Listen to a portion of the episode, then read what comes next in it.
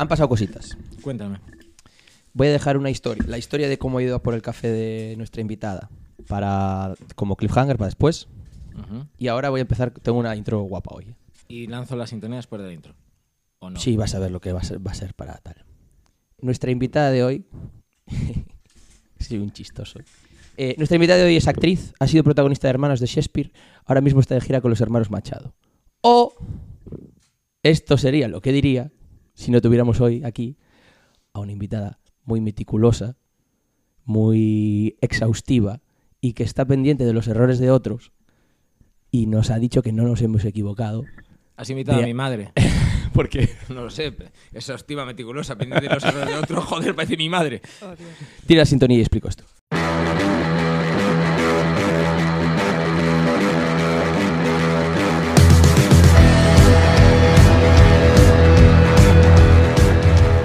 Explícalo ya, porque acabas de joder mucho, ¿eh? Porque hay otra otra otra persona que se llama igual que nuestra invitada. Entonces he hecho la chanza de que me equivocaba al, al haber buscado la, la- Joder, la chanza sería, pero a mí me has dejado un poco descuadrado.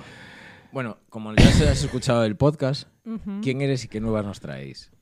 ¿Quién soy? Bueno, eh, es que el otro día cuando estaba escuchando, pues creo que era el de Perdomo, de hecho, decía, Dios, si a mí me preguntan quién soy, eh, lo primero que me sale es decir mi trabajo y me parece muy cutre que lo primero que digas de ti sea como tu trabajo, ¿no? Que te está representando muchísimo. Bueno, yo soy Alba Gallego, no soy la actriz esta que es una actriz española y que me llegan a veces WhatsApps de, mm, por ejemplo, un fotocall con fotos y yo, hola, ay, me confundí de Alba Gallego. Bueno, pues esto me ha pasado con esta persona. Creo que tenemos incluso créditos intercambiados en IMDB, en fin.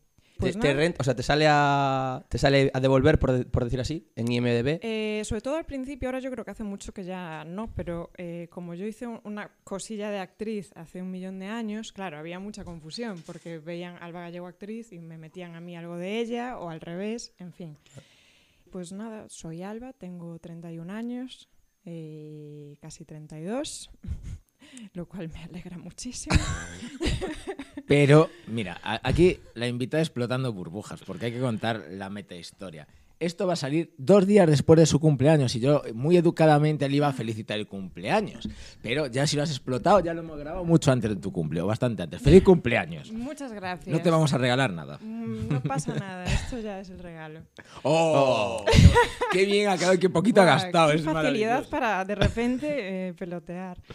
Y bueno, pues soy script y también montadora y un poco de todo en el audiovisual a lo largo de estos años que llevo trabajando, o sea que, en fin. Eh, soy de Ayariz, vivo en Coruña desde hace unos 10 años y no sé qué más puedo contar de mí misma. Mi forma de ser. Dime, Fer. Yo necesito una Alba Gallego en mi vida, pero desde ya, porque Alba hace todo lo que a mí no me gusta y me cuesta y me olvido y me pero yo lo necesito en mi vida, no no en mi vida audiovisual, en mi vida real.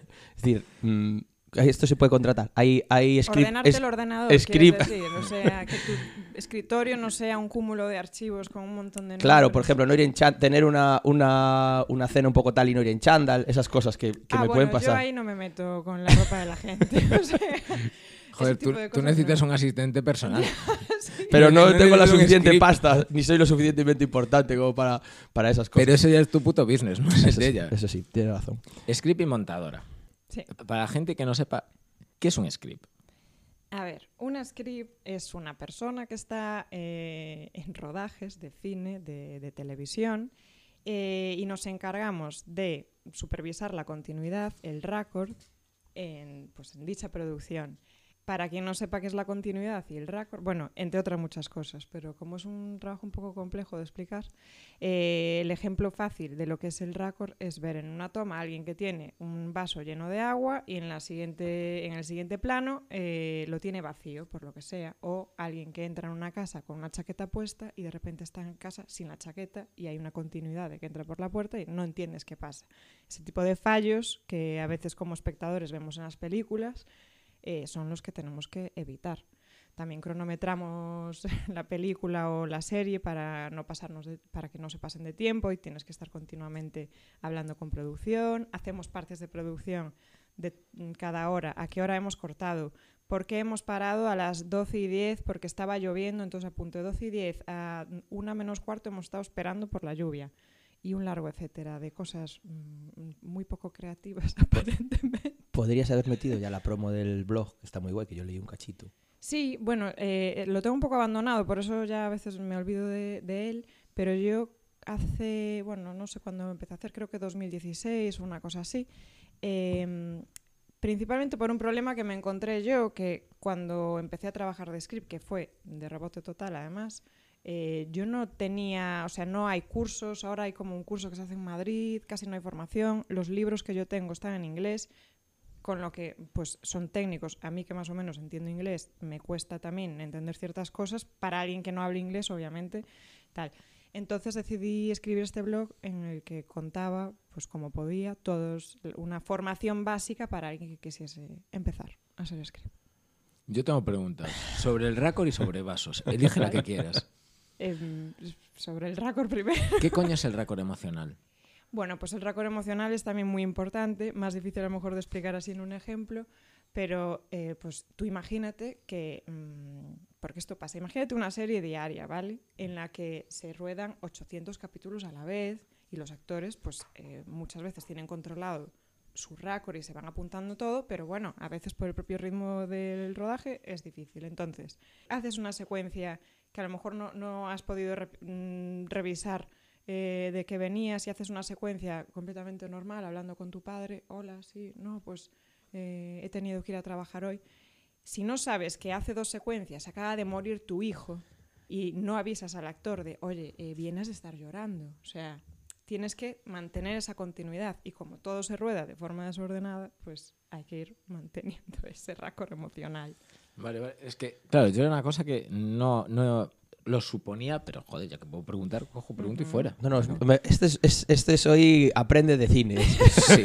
aprende de cine de verdad, no, no de tal. Me gusta, es- este programa me gusta mucho, ¿eh? Por cierto, me cae muy bien la invitada en, en internet, me, está, me había caído muy bien, me está cayendo muy bien en... ¿Por qué te la live. caído bien internet? Pues sí, por las cosas que decía, las- lo- la manera de... Bueno, luego te cuento. Ah, vale. Todo para el final. Joder, no, No nos va a llegar nunca al final.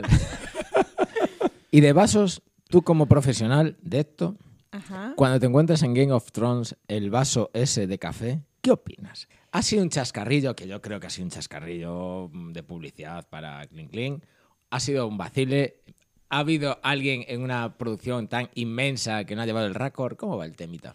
A ver, primero, los vasos que deja el personal no son cosa de raccord, ¿vale? Que nos caen a, a las scripts todas los, los- las... Esto seguro que es algún técnico que dejó su vaso o algún actor Ya que está dejó su dando vaso. mierda a la peña de producción. Es- Otra vez. Sacó el ventilador, el o act- ventilador. O actores o lo que sea, alguien que dejó, o yo misma que dejé mi vaso en algún sitio y se quedó ahí. El caso de Juego de Tronos, sinceramente... Pero, ¿de eh, quién es la culpa de eso entonces? Del que lo deja. De que lo deja donde es no que tiene no que se dejar. debería dejar, nadie debería dejar eso, pero normalmente, a ver, se suelen encargar los de arte que están recolocando las cosas, entonces también, si hay algún vaso, ellos dicen, por favor, que no se dejen cosas en el set, gracias, tal.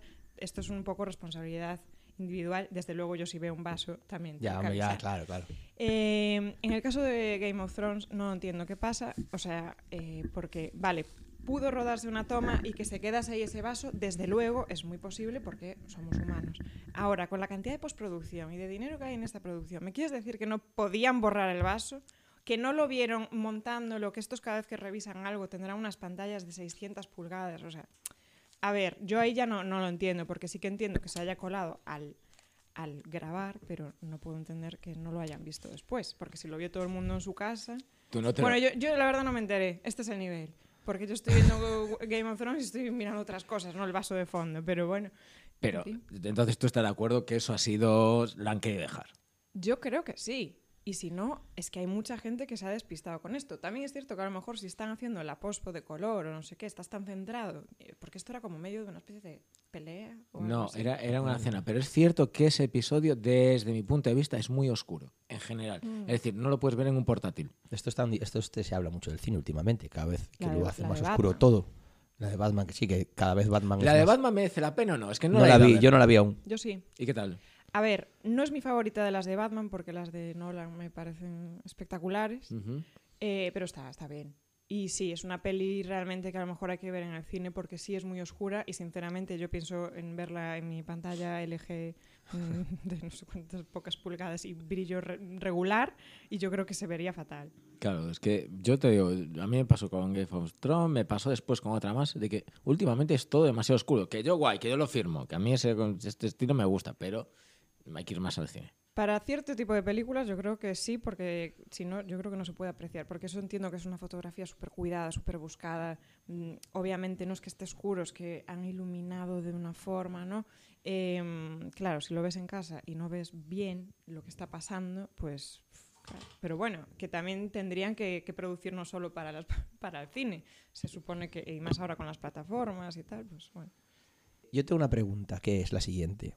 Mm, Yo vi, bueno, hago mi research habitual de, ¿Stalkeo? de stalkeo, stalkeo. En este caso, stalkeo claramente. Y en algunas de las historias tenías como libros por el suelo, o, mm, Libros por el suelo. como, bueno, libros o libretas, apuntes, etcétera. ¿Eres súper ordenada o, o, o como que llevas, vas freestyle y vas consiguiendo que todo vaya saliendo adelante? Me parece como un curro que necesita ser súper organizado, súper meticuloso, súper tal. Pero luego sí que es verdad que hay gente también que en su propio caos sabe dónde está todo y sabe ir tirando y que no se le olvide nada, etcétera. No sé exactamente qué imagen era esta de unas libretas tiradas. eh, Pero ya te supo mal, ¿eh? Que fuera... No, no, no, pero digo, estoy intentando pensar qué podía ser porque realmente yo soy, o sea, soy súper ordenada en casa también. Sé exactamente dónde dejé las cosas. Soy como, pues como la madre que decías, ¿no? Pues sí, yo soy así. No la que decía mi madre, mi madre, no la madre que decía mi madre. Pues sí, yo seré, si, si soy madre algún día, seré de las que diga, eh, ¿miraste en tal cajón? Porque yo sé que está en ese cajón. La he encontrado, ¿eh? Es esta. Bueno, a ver, luego me he fijado, me estoy fijando ahora y no está tan, tan desordenado, pero hay como, como libros por el Vale, suelo. no, esos son guiones, sí. Dios, pero esto se hace como 2000 años. Bueno, está Es muy, de, es muy de podcast que, que le enseñarle una eh, foto. enseñar fotos. Bueno, luego la ponemos en algún sitio.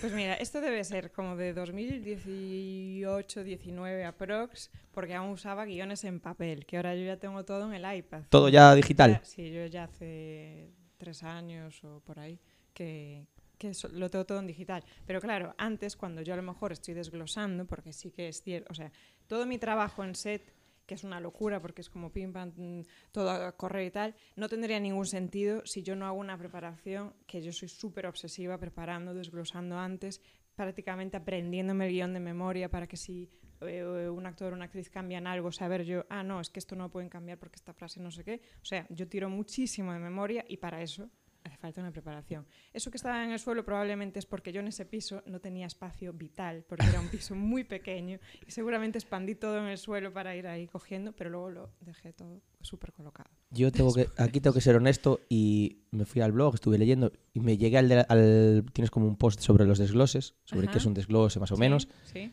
Y no pude. O sea, uf, dije, se lo, se lo pregunto. No, pereza no, dije, no puedo con esto. Es- no, no lo podría hacer y no soy capaz ni de... uf. Se lo voy a preguntar qué es un desglose directamente a ella y, así ya acabo como lo voy a entender mejor. A ver, un desglose realmente De es- script. es, eh, Sí. de script Bueno, o de, o lo de- que sea, o de- porque o de director, sí.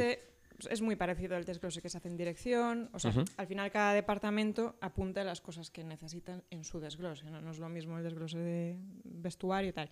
El de script es súper parecido al de, al de dirección, perdón, que básicamente es coges cada secuencia, secuencia número uno, apuntas si es día o noche, si es interior o exterior, cuál es la localización, qué pasa en esa secuencia, o sea, una breve sinopsis, y luego empiezas a, a- a, pues a desglosar, que, o sea, a explicar y dejar por escrito eh, qué vestuario lleva este personaje. Por ejemplo, si es una secuencia que es interior, noche, eh, habitación de tal y está en cama, pues llevará pijama o una ropa de dormir. Eh, después apuntas, o sea, vas elemento a elemento escribiéndolo en su casilla correspondiente de vestuario, maquillaje, peluquería.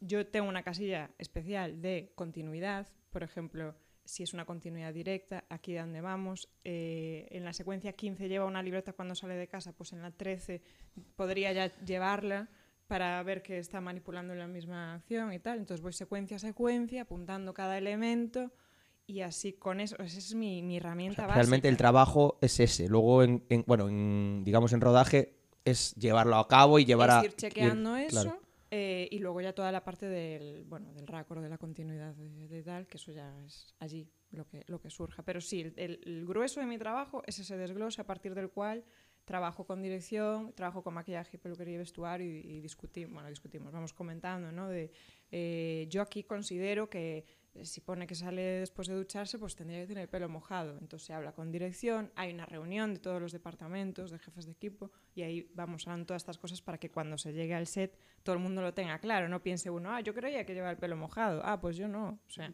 Decías antes, esto- di- discutimos. ¿Te discuten? ¿Te discute? No. ¿Alguien te discute? No, o sea, no. Uy, ese no fue, si no le pego una hostia. Era un discutir de... ya, ya, pero me refiero. de- en- de- en- pero te discute alguien. No, que, que esto lo llevaba así. O Hombre, tal, o no. Ah, sí, bueno, esto me ha pasado, sí, claro. Sí, sí. Sí. A veces, claro, y algún, yo lo primero que hago cuando alguien me dice eso es digo, vale, vale, voy a chequearlo, porque yo siempre pienso, me estoy Me puedo equivocar yo también, claro. Entonces, como ahora, sobre todo ahora, porque antes era muy, muy difícil chequear cualquier cosa. Claro. O sea, si yo, porque ahora vas, te lo ponen y tienen un play y en 10 segundos estás viendo lo que acabas de hacer. Entonces, Claro. es muy fácil, realmente. Eh, pero sí, sí, esto me lo dicen muchas veces. Y, Y y- hay, y hay veces que eh, estoy 100% segura de que es así, porque a lo mejor hasta he hecho una captura con el iPad y lo tengo en el iPad, porque se hace con dos dedos y tienes ya la captura de, la, de tal. Pero digo, vamos a verlo juntos y vamos a ver cómo llevabas la libreta. No, no, no. Yo tenía una pregunta de estas, eh, eh, que no sé si hacer o no nunca, pero Anda, por favor. ¿cuánto de personalidad controlada hay en una script? ¿En un o en una script? Después hablaremos de En eso. general, o sea, pero trabajando o en mi vida. Ya, ya, ya, como has dicho lo de las Porque libretas. Trabajando todo lo del mundo. No, no, pero como has dicho lo de las libretas, todo eso, en tu vida ya.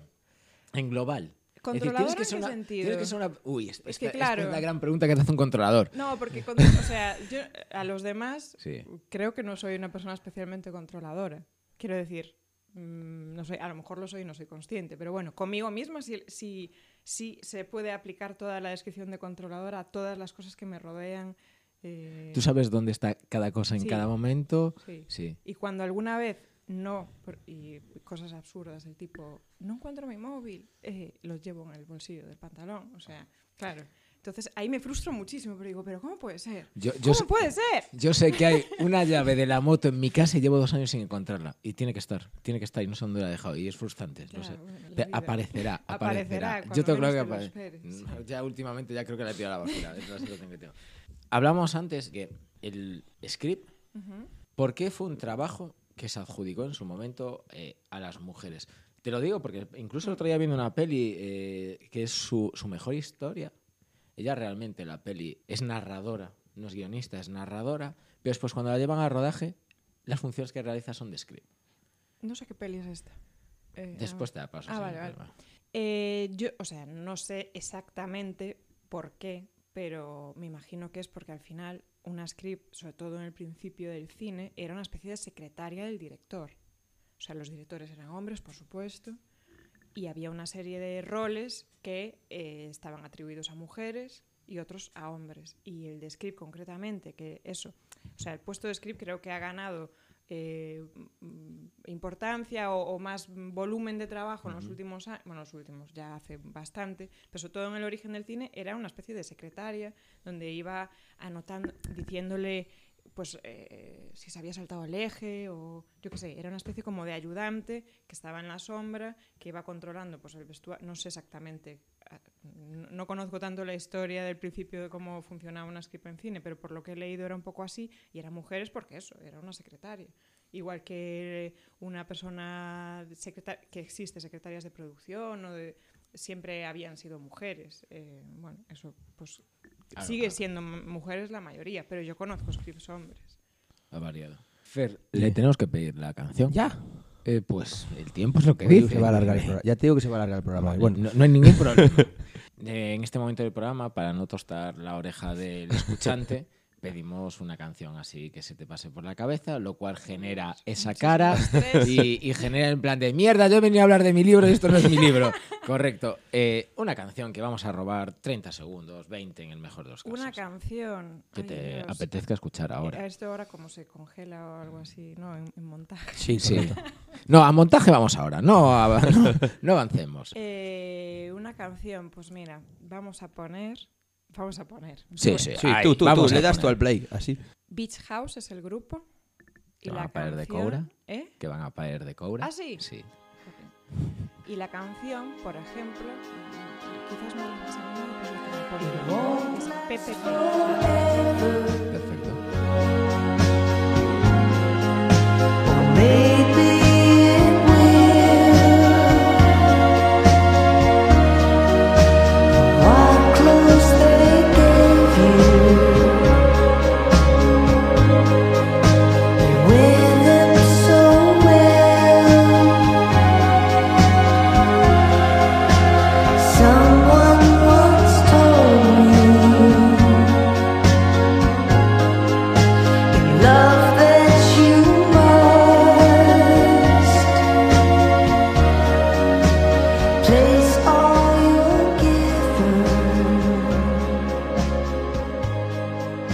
Jo, estamos hablando de la depresión ahora mismo, gracias a este maravi- maravilloso tema.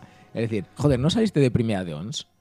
Eh, no, me lo pasé muy bien en ONS, la verdad. Eh, quizás estaba un poco como...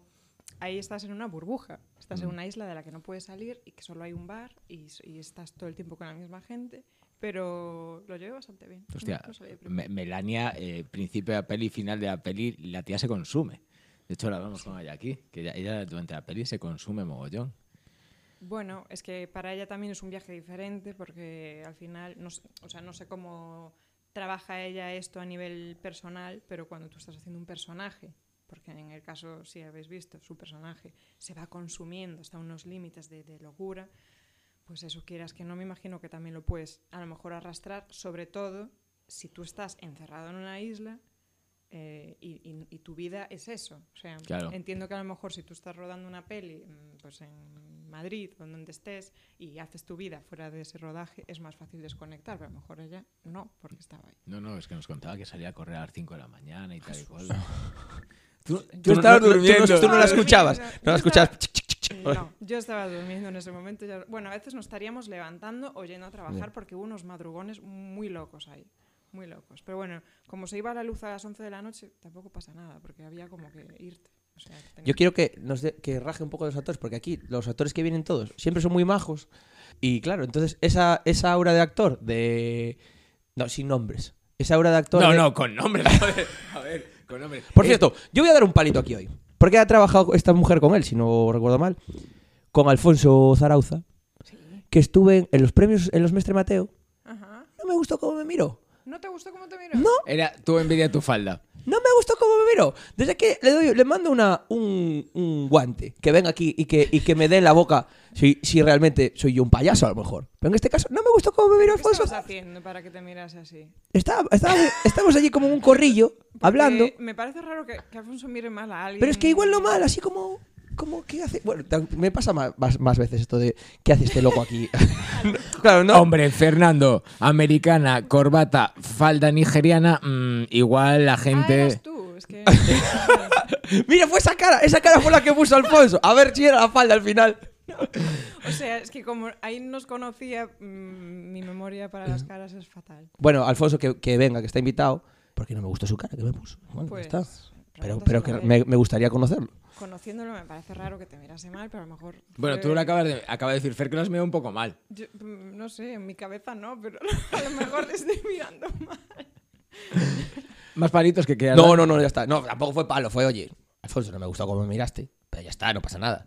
Eh, ahora puedes decir, eh, rajar de actores si quieres. A ver, yo no voy a rajar de actores con nombre jamás. Pero sí que tengo que decir una cosa, y es que en general, eh, o sea, sé que tienen una fama mm, de excéntricos, o sea, de puertas para afuera, sobre todo de fuera del audiovisual, creo yo, porque creo que los que trabajamos en audiovisual al final dices, hombre, sí que hay personas puntuales que efectivamente tienen malas palabras, que además eh, mm, lo más habitual es algún actor o alguna actriz que no tratan bien a determinados departamentos. Véase maquillaje, vestuario, o sea, departamentos que supongo que en su cabeza son inferiores a otros. Pero tengo que decir que son mm, excepciones bastante raras. A ver, yo so- tampoco he trabajado, o sea, he trabajado con estrellas o, gente de- de cierto nivel, pero tampoco muchísimos. Entonces, a lo mejor aquí la gente con la que yo he trabajado en Galicia o fuera de Galicia, o los que vienen de Madrid, pero aquí, pues han sido A mí me pasó con el que- morenito ese. ¿Cómo era el morenito ese? Que, que hablaba muy mal a. no, no, no, no coló. No coló.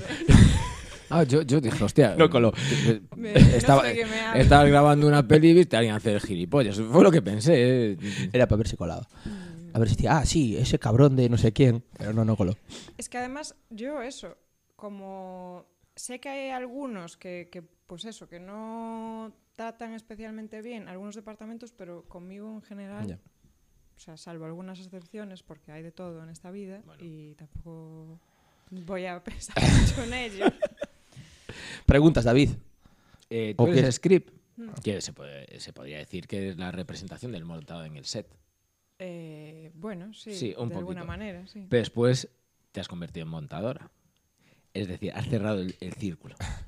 De sí. hecho, era montadora antes. pero Antes. sí. Ah, vale. Pues la pregunta era si había sido, era por necesidad, es decir, tú te convertiste ahora al revés en script por necesidad, o simplemente para tener todo el proceso controlado, desde, desde el set hasta el montaje final. No es tan, no es tan rebuscado en realidad. Mira, yo empecé a montar, yo estudié en Ourense el bachiller de artes, donde teníamos una asignatura de, como de se llama imagen y hicimos nuestros primeros cortos. Hice dos cortos y ahí aprendí a montar con 17 años y me encantó porque de repente tenías todo el poder. Porque tú, vale, diriges la cosa, ¿no? Yo dirigí estos dos, bueno, cortos, estas dos pequeñas piezas, eh, pero cuando estás en montaje de repente te encuentras que puedes hacer lo que quieras. O sea, puedes inventarte otra cosa si quieres a partir del material. Y esto me encantó.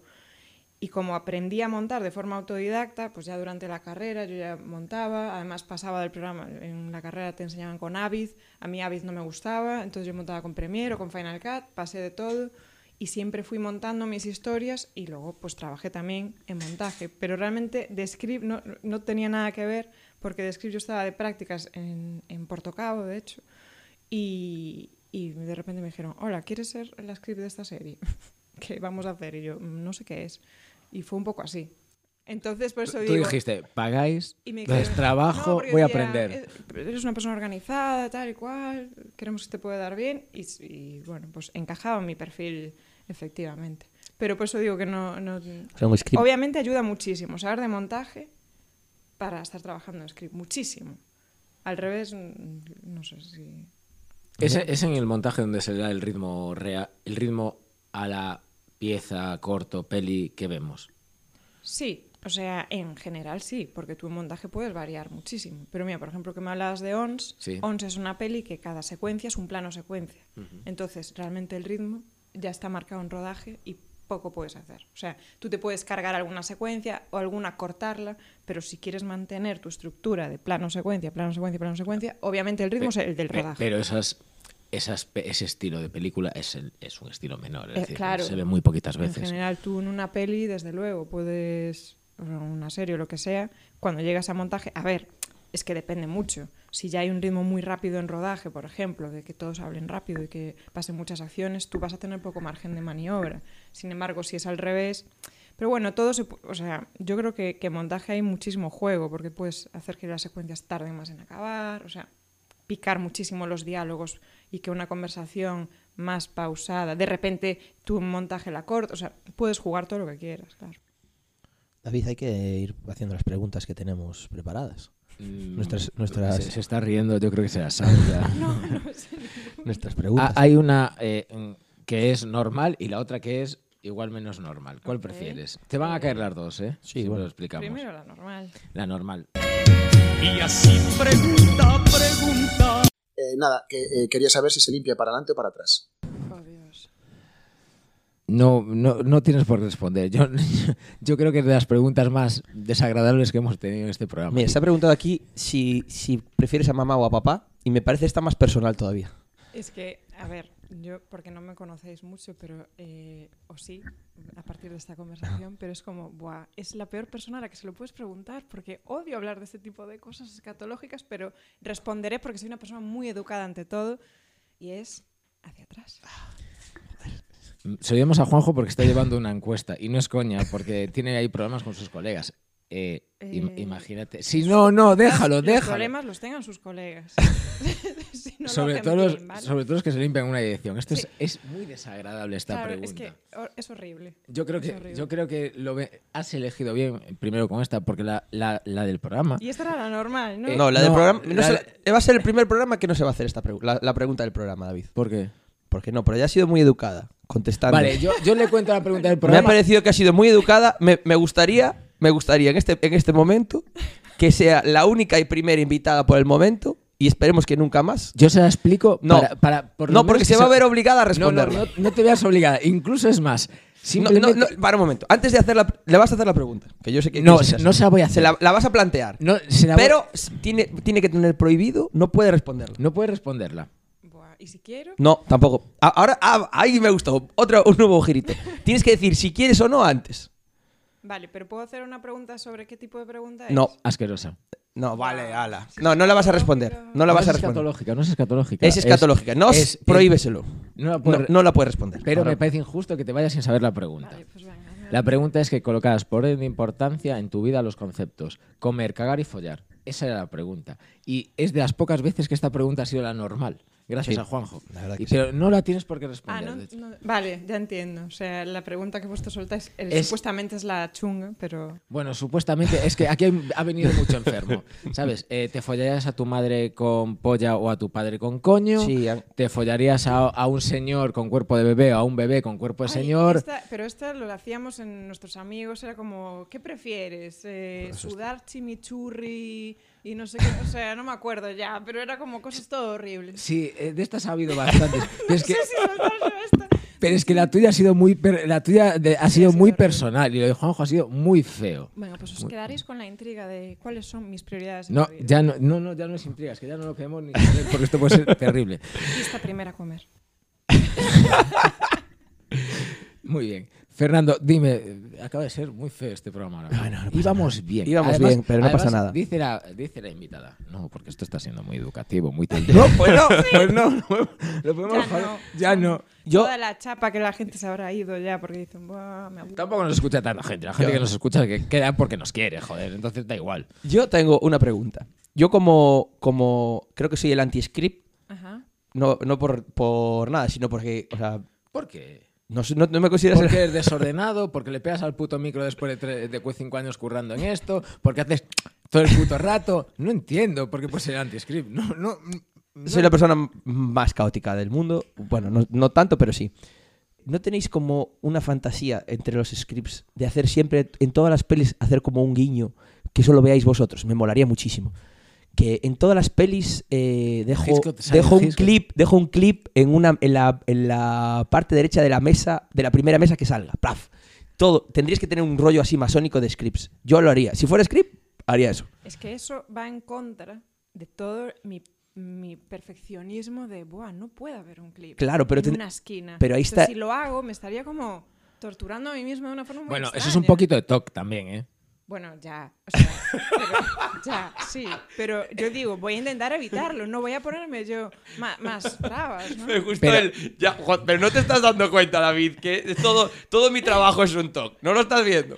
Quiero decir, ya bastantes cosas me voy a encontrar, por ejemplo, que volteen un plano, entonces le han dado un puñetazo a un chico en un lado y en el siguiente plano lo han volteado porque les venía mejor por montaje y entonces la herida está del otro lado y yo, ¿qué pasa?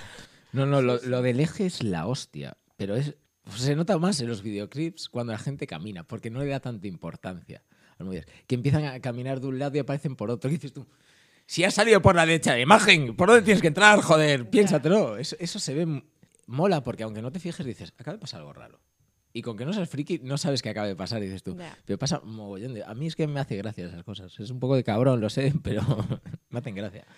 Y otra cosa, no, o sea, antes has dicho que haces un montón de cosas nada creativas al principio de la... No, el trabajo de script. Claro, por eso, por eso. Tienes eh, esa, pues yo lo, lo veo con David aquí, que David es también un tipo de produ muy meticuloso y esas cosas que le gusta hacer todo bien y se acuerda de las cosas, asqueroso. Pero luego tiene una parte creativa que muchas veces no se la cree él y se la, y se la queda para él. De hecho, por eso estamos un poco aquí, para, para que este hombre hable un poco. ¿Tú tienes también esa parte creativa y te cuesta sacarla o no te cuesta sacarla o te gusta o piensas, dices, yo esto lo haría de otra manera? Eh, cuando soy de script dices, sí. y de hecho, dentro de que nuestro trabajo, o sea, yo, bueno, no es muy creativo en el sentido de que es una cosa más de vigilar, tal y cual. Eh, pero yo cuando tengo confianza, por ejemplo, con algún director o directora, me encanta también comentarles cosas o propon no proponerles cosas que yo tampoco soy nadie para Ya, proponer, ya, ya, ¿no? ya, pero, si ves algo... Pero a lo mejor digo, mira, aquí no sé qué. Y a veces me lo compran. Porque yo al final estoy ahí y obviamente eh, estoy trabajando, pero también lo estoy viendo con ojos de dirección o con ojos de espectadora o, y de repente se me pueden ocurrir cosas y yo eso, si tengo confianza, sí que lo comento. Vale, yo voy a meter la pata ahora, creo, me parece, no lo sé, no estoy seguro. Eh, Tú has currado en Delicias Amargas. Sí. ¿Puede ser que hayas currado de directora? No, yo lo estoy montando. Ah, es que me, es- yo más o menos el concepto que tengo de Sí. Delicias Amargas, que es algo de que nace a partir de improvisaciones, Sí, del- de sí. los actores que estaban trabajando en el curso. No sé, porque m- me dio a mí, leí, escuché, fue así, que tú estabas dentro de ese curso, pero que habías de llevar la dirección de dos, eh, dos episodios o tal. No, no, no, ya te digo, yo lo- por eso te dije, no, me, pata. no me quedó claro, eh, voy a meter la pata, fue una entrevista que te escuché en una A persona... ver, Hostia, igual me expliqué mal, pero... no, no, era posiblemente a quien te entrevistaba, que era como Núñez Feijóo, Ah, que te hablaba, que te hablaba en castellano y en gallego a la vez, con un acento muy raro. No quiero decir, sabes que sabes por quién iba, vale, vale, perfecto, ya sabes cuál Eh, entrevista no, era. es que hay un... O sea, creo que él me lo estaba preguntando porque eh, no sé si estuvo en una comisión o algo de algún tipo de, de de valoración de proyectos de estos que envías. O sea, yo en Delicias Amargas eh, lo estoy montando, que yo no, soy, no, no formo parte del curso, o sea, Sí, sí, sí. tal. Eh, y aún estoy montándolo, de, de que aún me quedan como 15 capítulos por montar, pero son muchísimos. Em, pero yo también, durante el rodaje de, de lo que es la webserie, yo estuve grabando con mi cámara eh, para hacer un documental sobre todo el proceso, que nació como un making of, pero ahora no he empezado ni a montar, o sea, yo- se me va acumulando el trabajo. Y era la idea era hacer un, un documental sobre el proceso creativo de la webserie, pero sobre todo centrándome en el proceso creativo en sí, de cómo eh, usan el método, porque esto es una variación del método de Stanislavski, eh, el que usan en la escuela. Em, cómo surgieron estas improvisaciones, cómo fueron trabajando los actores, porque aquí hay actores profesionales y hay, hay gente que acaba de empezar hace dos meses. Entonces, cómo fueron construyendo eso, yo fui grabando como para hacer un documental que aún no empezaba a montar, pero yo creo que él cuando me lo preguntó estaba pensando en eso, porque eso sí lo dirijo yo y sí lo estoy haciendo yo. Ahora los capítulos no, no dirijo. Claro, nada. yo es que quedó la pregunta. Pues dije yo, hostia, no entendí por dónde iba es esa que no pregunta. quedó muy claro, no porque entendí- yo tampoco tenía muy claro qué me estaba preguntando en ese momento. Ya, pues yo te digo, puede que vaya a meter la pata porque es que no me ha quedado nada claro, pero. Vale, eh, ¿qué coño es un vídeo un video ensayo? Ah, bueno, pues Ya aprovechando. ensayo. Ya, ya, ya- ensayo ya- grabado en vídeo. En formato de vídeo. Eh, yo, o sea, sí, no sé, es, un ensayo, o sea, se supone que es como, pues como un ensayo escrito en el que tú planteas un tema, y lo analizas, lanzas preguntas, bueno, como, un ensayo, pero en formato vídeo. Hay mucho, o sea, hay muchos, yo no controlo muchísimo, pero hay distintos tipos de videoensayos. Hay videoensayos que son como una presentación de PowerPoint. A mí eso tampoco me interesa, porque no tal. Y luego hay algunos que son más creativos. Eh, tampoco es que haya muchísimos y yo no estoy muy acostumbrada a verlos porque realmente lo hace muy poquita gente y, y- y los circuitos en los que se mueven los videoensayos son realmente muy reducidos. Pero bueno, si me preguntas por el, que, el único que hice, el del premio, eh, esto fue en pleno confinamiento y, y yo solté ahí unas ideas que ni siquiera, o sea, no, no resuelvo nada. Yo lo que estoy es planteando cosas. Y bueno, pues no sé, así salió. fue un vídeo ensayo. No, mola, porque yo cuando leí lo de premio mayor video ensayo, dije yo, joder, ¿qué es un video ensayo? ¿Un docu? Eh, ¿Otra cosa? ¿Un proceso artístico de...? Claro, porque estás acostumbrado a los ensayos, que es que habitualmente un cultureta hace una pregunta y, traba, y se informa de ella y Claro. intenta, respo- eh, intenta responderla, pero en el tuyo al final no, existe, una, no existe una respuesta cerrada como tal. Entonces, claro, me llamó la atención de cómo nace la idea de- Del de- videoensayo. del sí. El vídeo, o sea, la idea nace de que veo que existe esta convocatoria de los Ujú. premios María Luz Morales. Yo, es, el tema del videoensayo a mí es un tema que, que me encanta y de hecho yo estoy matriculada, pero no estoy haciendo nada en el programa de doctorado de la universidad. Pero me encantaría eh, tener tiempo para tal, porque me interesa muchísimo el tema del vídeo doméstico. Y el- del vídeo doméstico eh, o del cine doméstico, dependiendo de cuál fuese el formato de grabación, pero de, de cómo forma parte de, nuestro, de nuestra historia, nuestra cultura, y, y está súper en un segundo plano. O sea, no es como la fotografía, el vídeo, la gente no lo tiene ni conservado. Conozco historias de gente que se murió su abuelo y tiraron todas las cajas con las cintas. O sea, hay ahí como un...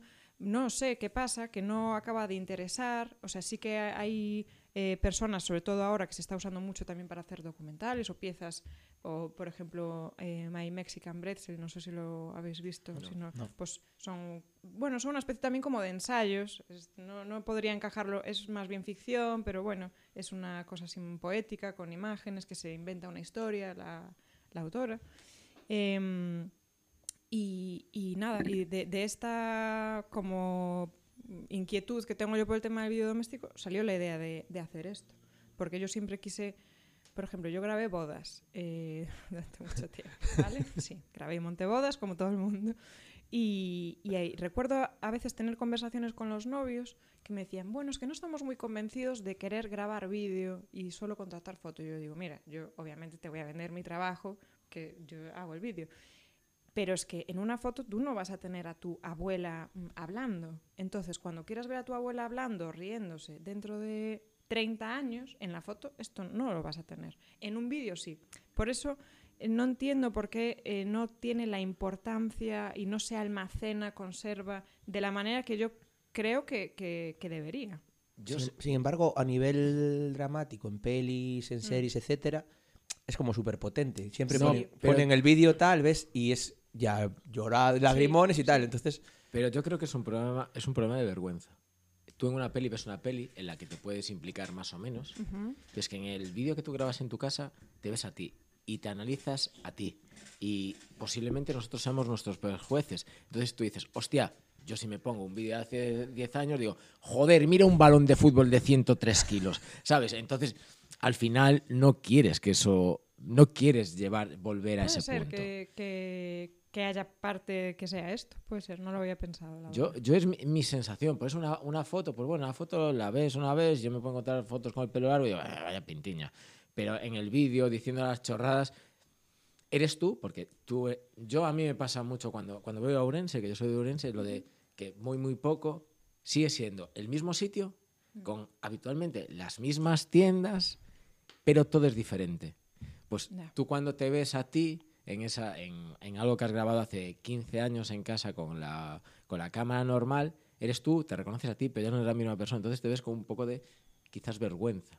A ver, yo te puedo decir que tengo vídeos de mi adolescencia, de 13, 14 años, donde hacíamos como una especie de fiestas eh, para nuestros familiares que son de una vergüenza ajena que no te puedes imaginar. O sea, bailando, los primos, como o sea, cosas realmente vergonzosas.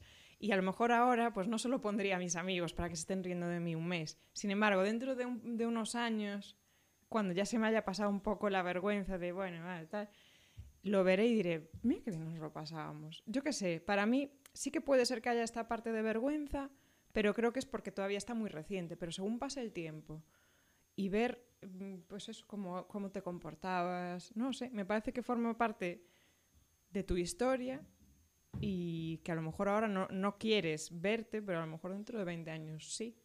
Sí, sí, sí, yo, yo tengo cintas en casa con otras cosas que yo las vea, vamos. pero- yo es que no tengo esa vergüenza. No, en serio, o sea, a mí me encanta ver los vídeos, o sea, no tengo esa vergüenza. Y hay cual- mucho- algunos muy vergonzosos, pero, pero, pero me reconozco en ese rollo de, pues sí, pues era vergonzoso, pues sí, sí, pero bueno, está. pues soy yo, ¿qué le vamos a hacer? Yo, yo, yo ahí, como no tengo el control, lo digo muy mal. ¿no? ¿Qué quieres que te diga? Yo no. Prefiero las fotos, yo. No, no, pero cada uno obviamente, pero además me parece interesante porque yo siempre digo, ¿por qué pasa esto? Pues mira, no había mm, pensado que podía ser por un tema de vergüenza, por ejemplo. Yo, yo creo, al final yo creo que es eso, porque desde, desde ese punto has evolucionado y tú, yo creo que tú tienes, le ganas una distancia porque en el fondo es trabajo. O, o no lo ves, lo ves más que como trabajo, como una inquietud. Entonces ganas esa, separar la inquietud de esto puede molar para de, hostia, estoy haciendo el puto ridículo, ¿sabes? ya sé que a ti te la pena, Fernando. ¿Qué pero- pasa con el ridículo? No pasa nada, hay que hacer el ridículo más, hombre. Pero Vale. mira, por ejemplo, yo en mi, en mi casa y en mi caso, eh, todos estos vídeos yo los tengo y están organizados y tal, porque mi padre hizo un tra- mi padre, que no es nada del audiovisual, eh, hizo el trabajo de pasar todas las cintas a DVDs eh, con un bueno, con un aparato, no sé qué, para convertir, y, y lo tiene todo organizado en carpetas. Y mi padre, a pesar de no ser, o sea, no lo ve como un trabajo, siempre le dio como muchísima importancia y está todo súper organizado en un disco duro. Sí, salía él, por si había alguna duda. Él- y él, eh, o sea, lo tiene todo como. y le encanta, y los pone y tal. O sea, el orden te viene de familia. Sí, sí. Mi ¿Sí? mira, que, mira que mis padres lo han intentado y no le ha salido conmigo. bueno, no, eso, Tampoco le salió con mi eso, eso no es verdad. vale, eso no es verdad. Eso no es verdad. Pesadísimo. Eso, eso- eso no es del todo cierto. Lo que pasa es que yo solo aplico el orden donde me interesa. Ya. Y donde pa- me parece más, es que joder, vivir todo el puto rato encorsetado me parece muy duro. Pero lo admito que hay gente que está más tranquila. Que, eh, te iba a hacer una pregunta, pero son dos en verdad. ¿Qué, mm, no sé si grado de implicación o de éxito sientes tú dentro cuando estás como script y como estás cuando, como entiendo que como montadora te sientes como mucho más mm, dueña o, o, protagonista del- de una pieza o no? Bueno, A ver, tú como montadora puedes estar, sí, sí que tienes cierto control, pero o eres quien dirige el corto o, la- o lo que sea, o realmente tú haces una propuesta, si te la compran bien y, y tienes cierto control, pero realmente eh, tú también estás en manos de, Ya, ya, quien claro. dirige. Entonces, eh, yo creo que ninguno de los dos puestos, ni script ni montaje, dependiendo, o sea, es que depende mucho de... Sí, del proyecto en del concreto. proyecto, de la persona, pues en este caso el director o la directora que estén contigo, en ambos, en ambos casos, de la libertad que te den y tal, pues sí que puedes sentir más libertad. Yo estoy segura que hay montadores de estos, mm, ¿sabes? Walter Murch o gente así, eh, que realmente ellos hacen el montaje y, y yo no sé hasta qué punto los directores le, le podrían decir algo, Claro. porque realmente ellos son los creadores de eso. Pero claro, para llegar a ese punto yo creo que tienes que ser ya alguien muy top. Tampoco he montado cosas eh, a nivel súper top, o sea, yo sobre todo, yo, bueno, yo he trabajado en programas de televisión de Galicia montando y luego cosas pequeñas, cortos, pues la webserie, no sé qué, entonces tampoco eh, me he encontrado en esa situación. Claro. Pero bueno. Fernando, Estoy- tira el anzuelito. qué anzuelito. Dijiste. Tú que hablas en, eh, to- totalmente en inglés, ¿qué dijiste Ah, que yes. ibas a empezar? Ah. Eh, bueno, uf, es, es terrible.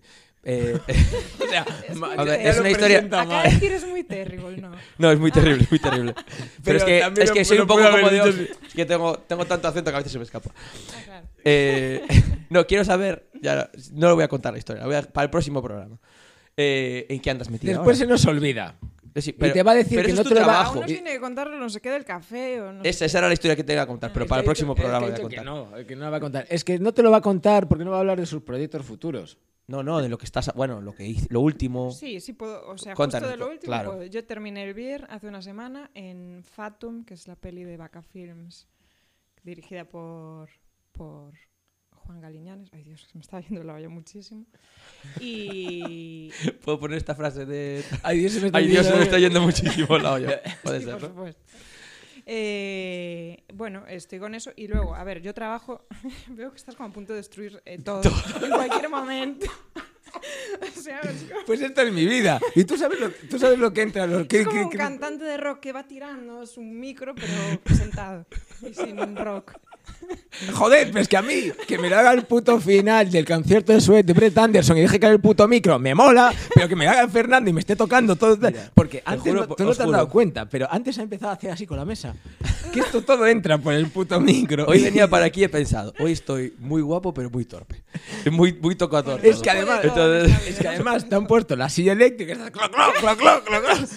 Y, y yo Bueno, después me voy a poner a montar esta mierda y voy a decir, lo mato, Pero lo déjalo, mato. hombre, deja los ruidos. No Ay, dejo, los, no dejo de- los ruidos que son incómodos. El otro día escuchando un podcast de cuando estaba King Gutiérrez, un saludo para King Gutiérrez, uno de los hombres más atractivos de España, se pasó medio podcast diciendo, porque tú sabes, eh, ¿cómo es? eso de- Y, y, joder, y lo dejaron y yo estaba en plan de, por favor, no hay nadie que le pueda decir a King Gutiérrez, deja de tocar real- las cosas. Es la realidad de la, de la vida. Sí, eso la vida pasa tiene en ruidos. familias. Tiene un micro aquí y está como... Claro, hombre. tocándose un colgante y tú, ¿por qué? Eh, Fatum, de Juan Galiñanes. Sí, ahí he estado. Y después yo, paralelamente a todos los proyectos eh, que me dan dinero, básicamente. Como este eh, podcast. Sí, como este podcast. Eh, yo trabajo en Kraken Films, que no sé si sabéis lo que es, pero bueno, ahí trabajo haciendo un poco de todo, desde montar, delicias amargas, cortos o lo que sea, a cosas de producción y eso, pues mi vida es, es trabajar. Yo soy una de estas personas que pasan muchísimo tiempo trabajando. no sé si esto me va a llevar a algún sitio, pero eh, mi tiempo libre lo dedico sobre todo a, a Kraken Films y yo ahora arrancaré una serie en julio. Y como ya se anunció, bueno, da igual. Voy a estar en un rodaje a partir de julio y ya está. Que luego a lo mejor me echan antes de empezar y estoy diciendo aquí que estoy en una serie que no estoy. A ver, si queréis trabajar con Alba, eh, con- la localizáis y si está trabajando os va a decir que no puede, pero si no está trabajando le es una alegría. Claro, eso sea. es, eso es. Fernando, ¿algo más? La anécdota del café. La Nada, me cobraron 5 5.20 por un café y tres aguas. Jesús. Pero lo recuperé en la tragaperras. Y hasta aquí 1% podcast. Dándonos a la ludopatía.